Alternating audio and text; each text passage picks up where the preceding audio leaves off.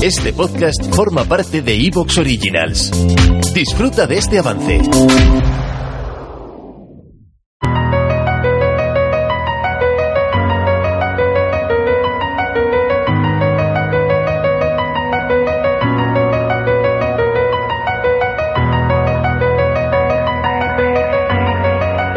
Sin duda, esta semana se puede decir que ha sido la semana de Venus. La noticia de la detección de fosfano por parte de un grupo de investigadores en la atmósfera del planeta ha provocado que se haya escrito todo tipo de comentarios sobre el planeta, sobre qué podría estar sucediendo allí y especialmente sobre si podría haber vida, porque a fin de cuentas esa es la gran pregunta que mucha gente se hace, si hay vida más allá de la Tierra y la presencia de fosfano en la atmósfera de Venus apunta para muchas personas de una forma muy fuerte en esa dirección, porque en la Tierra es el resultado de procesos biológicos o también se puede crear de forma artificial en laboratorios. Sin embargo, a pesar de que es verdad que no hay ningún proceso conocido en el que no participe la vida que permita que el fosfano se forme en planetas rocosos, lo cierto es que el fosfano se puede formar en otros entornos sin necesidad de que haya organismos. Y el hallazgo de fosfano en Venus, por tanto, no quiere decir ni mucho menos que se haya encontrado vida en el planeta, que sería, por otro lado, algo espectacular por las implicaciones que tendría,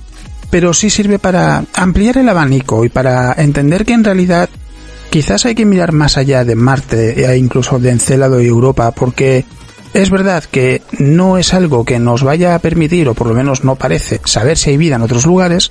pero sí va a ayudar a poder completar la fotografía de qué procesos suceden en un lugar como Venus, que es un entorno mucho más extremo que la Tierra, a pesar de que sea un planeta rocoso,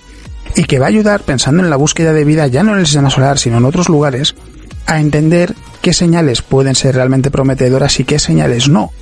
Y por tanto, no hay que verlo como una noticia que se queda en una especie de jarro de agua fría porque parece que podría haber vida en Venus y en realidad cuando empezamos a sumergirnos en la investigación y qué es lo que han descubierto esos investigadores, lo que vemos es que no, que al contrario hay que tener las expectativas muy atadas en corto porque es poco probable que haya algún tipo de vida en Venus. Y lejos de ser una decepción es algo muy interesante porque nos acerca ese objetivo tan ansiado de un día poder saber que hay vida más allá de la Tierra. Y puede parecer un paso frustrante, pero lo cierto es que son pasos que hay que dar para completar un viaje que no es nada sencillo. Así que en este programa lo que vamos a hacer es hablar del fosfano, de esa detección en Venus, de qué es lo que plantea realmente y también lo que seguramente mucha gente se está preguntando, qué consecuencias va a tener para la exploración de Venus en el futuro. Soy Alex Beiro, divulgador científico, y esto es Astrobitácora.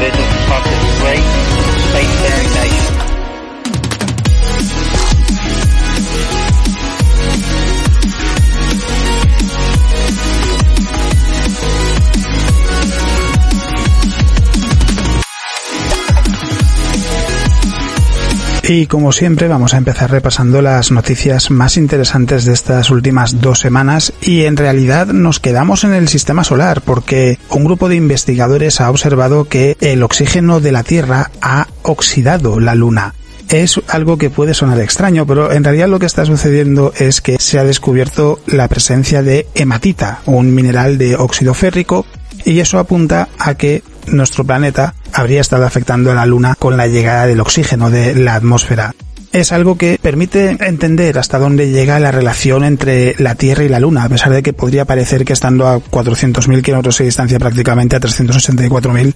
seguramente no haya muchos efectos más allá de que la Luna está orbitando alrededor de la Tierra y las mareas, pero lo cierto es que es más complejo de lo que podría parecer. Hay que decir que el hierro reacciona con el oxígeno, forma óxido de tono rojizo que nos resulta muy familiar aquí en la Tierra, pero que en la superficie y en el interior de la Luna, donde no hay oxígeno, abunda el hierro puro. Y en las muestras que se recogieron durante el programa Apolo, no había muestra alguna de hierro oxidado, lógicamente porque no se esperaba encontrar oxígeno y de hecho en aquella región no hay oxígeno. El hidrógeno arrastrado por el viento solar de la atmósfera de la Tierra azota la superficie de la Luna constantemente y su efecto es el opuesto al de la oxidación, es decir, la presencia de hematita, el descubrimiento de estos minerales de óxido férrico es aún más especial. Y los investigadores lo que han dicho es que creen que se forma a través de la oxidación del hierro que hay en la superficie de la Luna, que ese oxígeno procede de las capas altas de la Tierra, que es arrastrado por el viento solar exactamente igual que sucede con el hidrógeno, que es arrancado de nuestra atmósfera, y solo sucede, eso sí, cuando la Luna se encuentra en la cola del campo magnético de la Tierra. Es un fenómeno que lleva sucediendo desde hace miles de millones de años y ha sido posible el hallazgo gracias al análisis de los datos adquiridos por el instrumento Moon Mineralogy Mapper, que es parte de la nave Chandrayaan 1 de la India.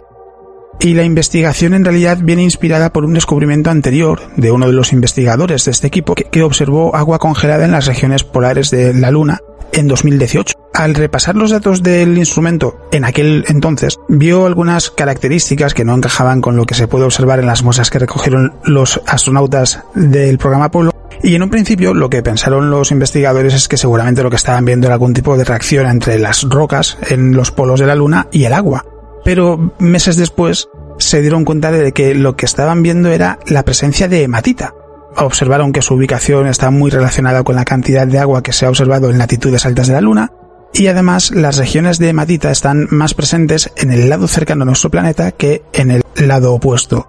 Eso es lo que les llevó a darse cuenta de que tenía que estar relacionado con nuestro planeta y además les hizo recordar una misión llamada Kaguya, que es de la Agencia Espacial Japonesa y que descubrió que el oxígeno de las capas altas de nuestro planeta podía ser arrastrado hasta nuestro satélite. Así que fue una cuestión de atar los cabos sueltos.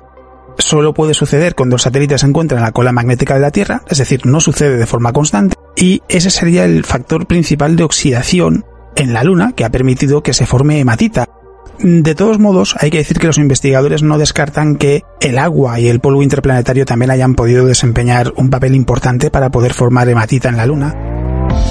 ¿Te está gustando lo que escuchas? Este podcast forma parte de Evox Originals y puedes escucharlo completo y gratis desde la aplicación de Evox. Instálala desde tu store y suscríbete a él para no perderte ningún episodio.